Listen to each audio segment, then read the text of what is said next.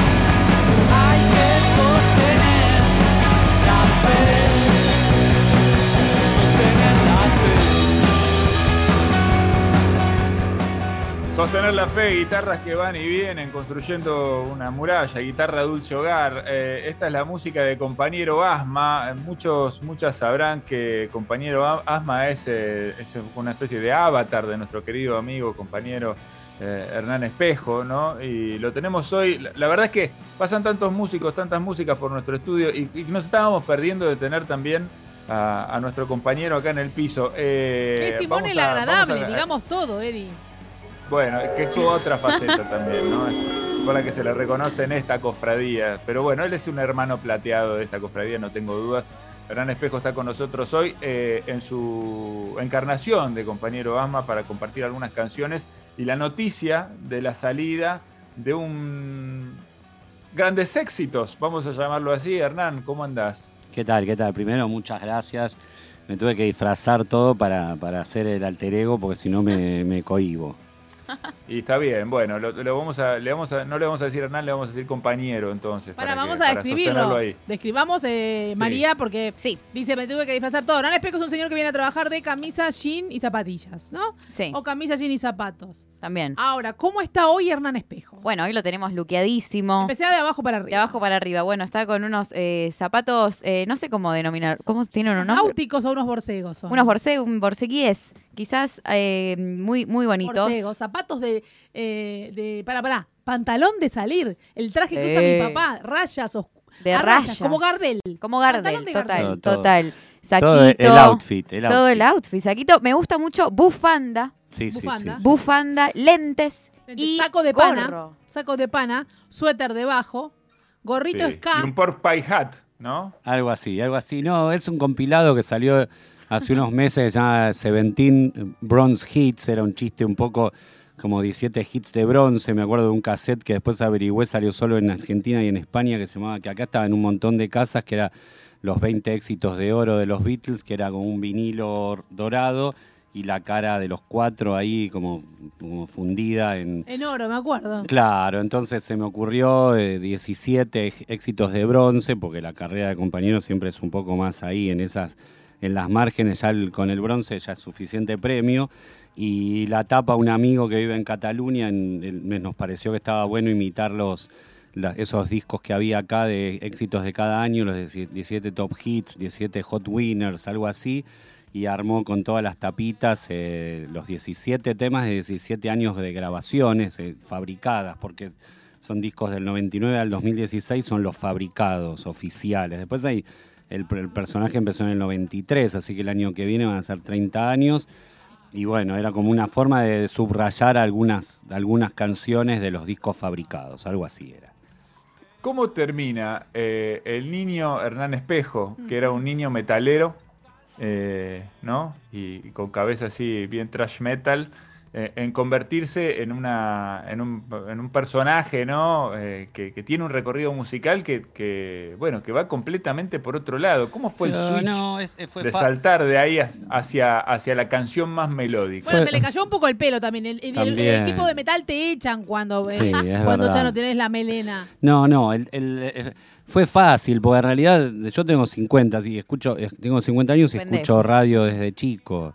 Entonces ya de, por sí escuchaba cualquier cosa y, y y cuando empecé a poder grabar cassettes de la radio, cuando me enseñaron o, pude empezar a hacer eso, eh, convivía una canción de Wham con una de Iron Maiden eh, con una velocidad eh, total. Entonces no siempre digo, con Gonzalo de chiquitos teníamos cada uno una cama y arriba de cada cama había un póster de Maiden y uno de Durán Durán. Y siempre fuimos así, los dos. Crecimos. pasa que el metal era en la adolescencia, en los 80, era como un desafío un poco técnico y bueno, fuimos para ese lado. Pero yo paralelamente cuando en el 93 compré una primera grabadora de cassette, ya, ya empecé a hacer los cassettes de compañero y me parecía divertido que si los grupos que tenía más de heavy o brede, que ensayaba los fines de semana, eh, grababa demos y empezábamos ahí en el fin de semana a ensayar dos veces por semana, que teníamos una paciencia increíble de mis viejos y de mi abuela y de mi hermana, impresionante, porque tenía uno de los grupos, tenían uno de los grupos que terminó siendo uno de los más pesados de Argentina en esos años, sábado y domingo, un montón de horas temblando toda la casa y de hecho mi abuela interrumpía el ensayo para traernos scones de anís y, su- y Ah. Seven Up. Para que se No. callen un poco. Pero no, que le, no. para que le quedaba atragantado. No lograban mucho, ¿viste? Para que no toque. Y, y compañero empieza en la semana. Yo laburaba en radio, en Radio América, de 4 de la tarde a 12 de la noche, de- desde los 20 años. Entonces tenía todo el día al pedo y empecé a hacer canciones, instrumentales medios divertidos, canciones, baladas, qué sé yo. Y cuando me quise dar cuenta, hice el primer cassette, lo copiaba, copié, hice 50 copias, la tapa una fotocopia eh, blanco y negro y ahí salió el primer cassette. Y ya a partir de ahí fue como un alter ego que me parecía divertido. Iba a veces a notas por, por el grupo de metal que tenía y le regalaba al periodista de X medio, viste, regalaba el cassette de compañero y un tiempo más tarde me decían, che, pero esto es en, es en serio, como diciendo, sí, bueno, man, porque me gusta el heavy, no puede ser, no, no es que puedo. Hay dos modos en la música, el mayor y el menor. Y el menor, en el metal lo único que tocas es menor. Entonces me parecía que era como eliminar el 50% de las posibilidades de hacer canciones si vas solo a lo menor. Y compañeros siempre fue como más eh, psicodélico, había promediando los 90 había, viste, como toda una escena low-fi en el mundo, todo y me parecía divertido hacer la versión argentina de, ese, de esos tipos de personajes que había afuera y bueno, y así estamos. Muy bien, así nació el sonido broncodilatado, como se llama este, el sonido, como se define el sonido de, Exacto, de sí. compañero de compañero Asma. Eh, pensaban eh, en los 90, ¿no? En esa época, cuando vos ibas, ahora está prohibido, por ejemplo, fumar en un, en un bar. No se puede fumar adentro en un bar, Sí, pero en sí. esa época se podía. Eh, y así como o sea, había bares que eran como una nube de humo permanente. Digo, eh, siendo el asma parte del proyecto artístico, debe haber sido duro. ¿no? Siempre, Eh, siempre. Algunas noches, algunos No, momentos, recuerdo ¿no? De, de- de adolescente era muy difícil ponerle, qué sé yo, fiestas de cumpleaños de alguna compañera de colegio y era un living gigante y había el DJ era un poco más grande, si ya, más grande y ya podía fumar y tener un ataque de asma terrible porque había uno que era un poco más grande y podía fumar. Eh, pero después no, de los 20 en adelante estuve mejor, eh, como mucha gente que dice que si fumas porro no, te agarra asma, todo el tiempo que empecé a fumar porro más eh, eh, como ya así permanentemente no tenía asma, después inexorablemente volvió y tuve que dejar también ese vicio que era el único que tenía lamentablemente y, porque ya no podía combi- combinar con tomar eh, el, aer- el aerosol es muy fuerte, ¿viste? Y pasan los años y medio te asusta, porque para evitar el, el ataque de asma eh, necesita ser como taquicardia, el, el Ventolin y eso. Entonces tenés que elegir. Y bueno. Pero no, no, no, fue. de- compañero nunca tocó demasiado en vivo. Debuté en el 99, me acuerdo una vez abriéndole a, a Menos que Cero y a Pez, y ahí toqué solo con la guitarra y estaba cagado de miedo. Siempre me dio mucho, mucho, mucho miedo. Toqué. tam- también el problema era que hasta ese momento eran todos en inglés los cassettes. Entonces, eso no funcionaba. Ya salió Memorias de la Segunda Infancia en el 99, que es todo en inglés. Y a partir de ahí ya negocié, ¿viste? En 2002 National Rock ya es casi todo en castellano. eh, Respira, el posterior ya es más todavía en castellano. Guitarra Dulce Hogar es completamente en castellano. Y bueno, y los shows siempre fueron especiales. Sie- Siempre te, los jodo a la gente que toco conmigo, toca conmigo que lo ideal es que me inviten, ¿viste? El, so- el- el- el ser soporte es genial, porque no tenés responsabilidad sobre llevar gente, la pasás bárbaro, te ve otra gente y la pasás bien. Cuando organizo es más difícil. Es más difícil porque Seguramente que sí. está como medio fuera de, del tagueo obvio de la época. Compañero no está muy, no se sabe bien qué es. Entonces, bueno. Eddie, lo quiero escuchar. Muy bien. Sí, claro que sí, eso le iba a pedir, ya que estamos acá y lo tenemos con guitarra en mano, eh, si tenía ganas de compartir alguna canción No, tocar con el, nosotros. ¿Qué el tenés wa- ganas de tocar? el One Hit Wonder de compañero Asma tiene más de 2.500 plays en Spotify, que, Vamos. que debe ser un minuto de, de, de Duki, ¿no? De una canción nueva de Duki, pero, pero es toda, es una, se llama Esperando por tocar y a ver qué les, qué les parece.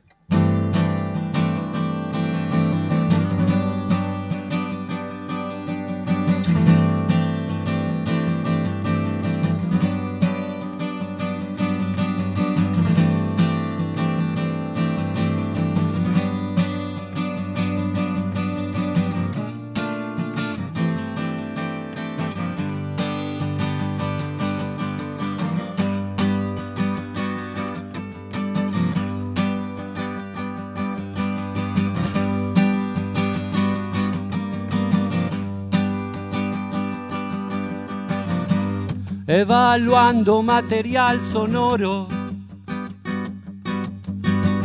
para mediar otra canción. Retorciendo estos hierros pocos para forzar la recordación. Invocando las ninfas nocturnas resignando de resignación. Encorvado por el mea culpa, con la vanidad como solo bastión. Helados escenarios de tablones milenarios, ¿quién podría sospechar? Que detrás de aquella puerta había un ángel y una orquesta esperando por tocar. Un, deux, trois, quatre.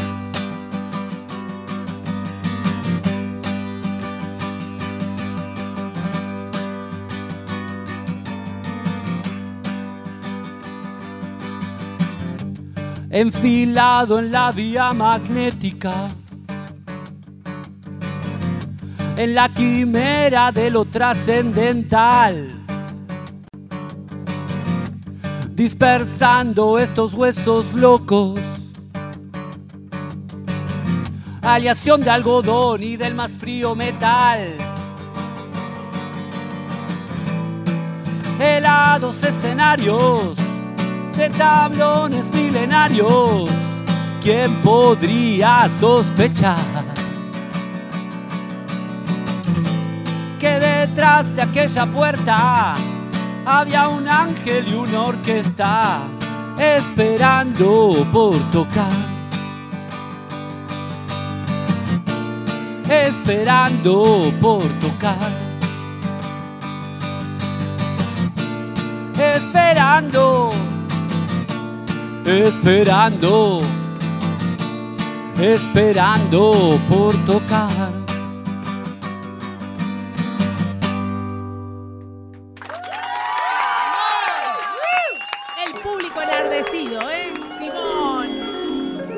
maravilla. Bueno, ahí está entonces esperando por tocar la primera de las canciones de estos 17 Bronze Hits que ustedes pueden buscar en, su plataforma amiga, ¿no? Donde estén escuchando música para, para disfrutar de la música del compañero Asma. Eh, la verdad es que cortar un recorrido de tantos años en solo 17 canciones eh, debe haber sido un asunto, compañero. No, No, no, sé cómo fue, no fue cómo tan fue di- la selección fue en base a qué algoritmos. No, no fue, sí, justamente, no fue tan difícil porque se cerró en que fueran los discos fabricados y los fabricados son seis.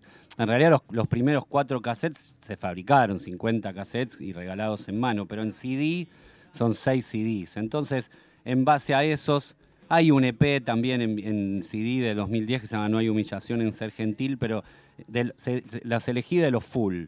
Y de los full ahí dos o tres de cada uno ya daba. Ahora te- estoy en un problema, porque ahora fines de julio grabo el nuevo en Ion con un cuarteto muy lindo que tengo ahora. Y es el, el nuevo disco full que hago desde, desde Templado, que es de 2016.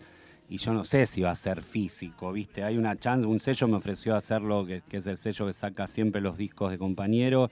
Acuatalán, que es del- de, Martín Rodríguez de, Poseidótica, y probablemente salga en cassette, ponele, como para que tenga un, objeto me interesa. En CD la veo difícil porque eh, después los tenés que medio regalar, ¿viste? Y no, no, no es evidente. Ahora, regalar en Bandcamp, ahí con pasma.bandcamp.com, está todo libre de bajar, toda la carrera, más un montón de discos virtuales, rarezas, todo.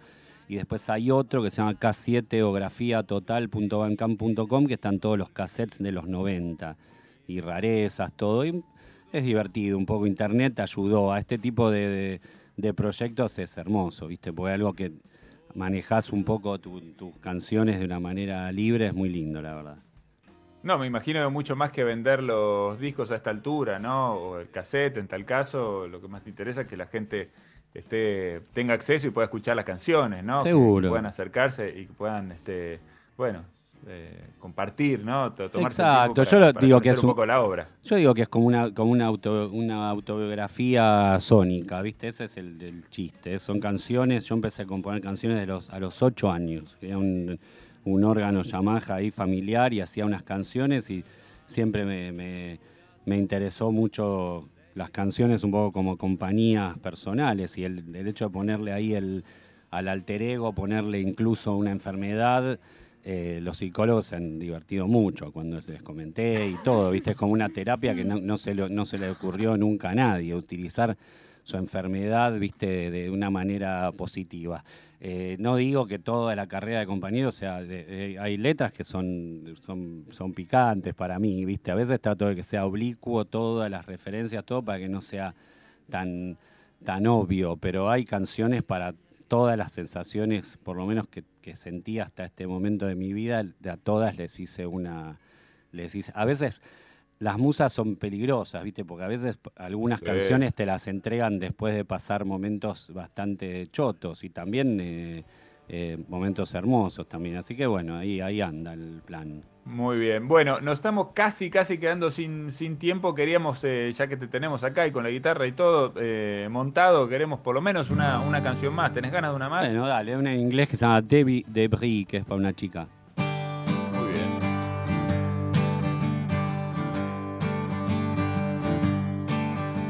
Oh Debbie Debris, where can you be? Too far gone, too far out for me. Oh Debbie Debris, where can you be? Too far gone, too far out I see. It was Friday when we met. Oh, how can I forget? Chinese eatery, chickens hanging, headless praying for me. Days of innocent reverie. That's how I found my Debbie Debris. Oh, Debbie debris. Where can you be? Too far gone, too far out, too far gone, too far out, I see.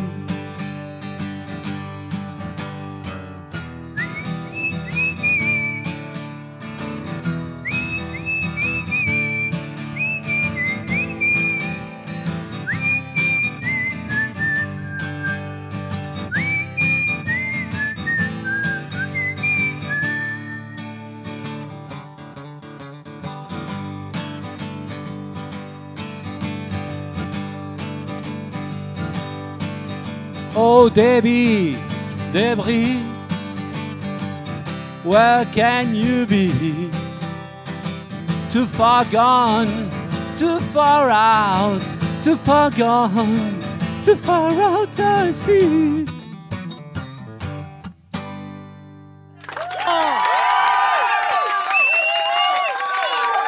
Ojo en el Simón. falsete ese final. Bueno, Tremendo.